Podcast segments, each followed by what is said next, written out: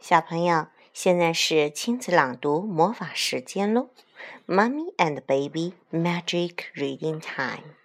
今天由一年级的婴童儿和婴童儿的妈妈来给你讲一个经典故事。这个故事的名字叫《撒尿小英雄》。对了，撒尿小英雄。我很好奇，它是比利时的故事，它收集在影响孩子一生的一百零一个经典故事里边，由童心出版社出版，安宏明策划，于田编著，杨芳、李树峰、徐冉、万正文责任编辑，设计是由于田文化设计。好，我们接下去开始讲故事吧。撒尿小英雄。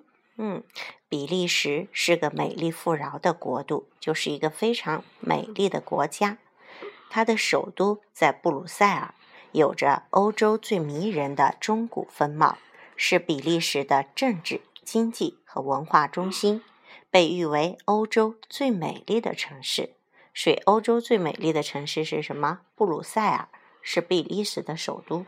中国的首都在哪？知道吗？不知道。哦呦，在北京，北京是中国的首都。市中心的市政厅是一座壮丽的16世纪哥特式建筑，同时也是欧洲共同体和北约组织等许多民间和国际机构总部的所在地，素有“欧洲首都”之称。布鲁塞尔名胜还有外形如原子模型的科技博物馆。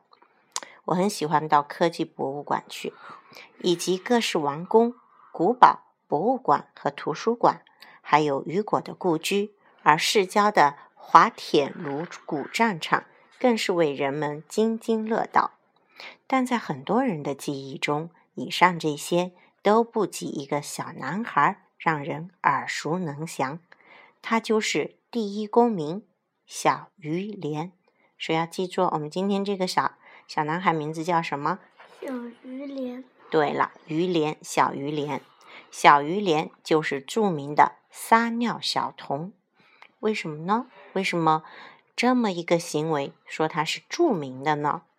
十五世纪的一场战争中，正是小鱼莲急中生智，撒了一泡童子尿，及时挽救了布鲁塞尔和百姓的生命。如今，小鱼莲雕像。早已成为布鲁塞尔的象征。故事发生在五百多年前的一天晚上，比利时首都布鲁塞尔的中心广场上闪烁着五光十色的灯火，全城的人都在唱歌跳舞，欢庆自己打败了西班牙侵略者。钟声、礼炮声和人们的欢呼声交织成雄壮的乐曲，在首都的上空回荡。而就在人民欢庆胜利的时候，正准备撤退的敌人派出一伙人溜进市政府的地下室，那里放着好多好多火药，敌人企图将市中心夷为平地。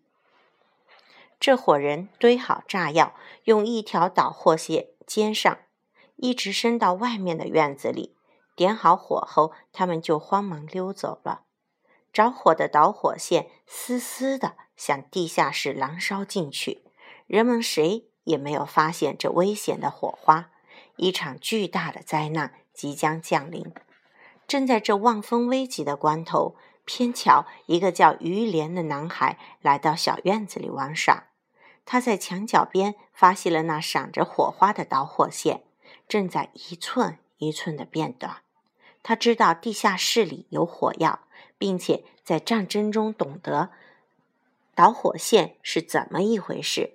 他想去用水扑灭，可周围根本没有水，去打水已经来不及了。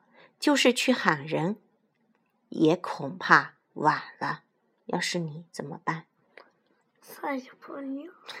忽然，他灵机一动，他想的方法跟你的一样哦，跑到墙角边，朝导火线上撒了一泡尿。这个办法可真灵，导火线被浇灭了，所以你们是英雄所见略同。一场特大的灾难免去了，布鲁塞尔人民把这个撒尿的小英雄高高的举到头顶，欢呼起来。后来有人提议，我们应该为这个小英雄塑一座铜像。这个提议立刻得到全体人民的拥护。他们请来全国最杰出的雕塑家，塑了一个光屁股的孩子在撒尿的铜像，并隆重地把它安置在首都的一条街上。好了，我们的故事就到这里。也请你和你的爸爸妈妈来给我们讲一个故事吧，等你哦。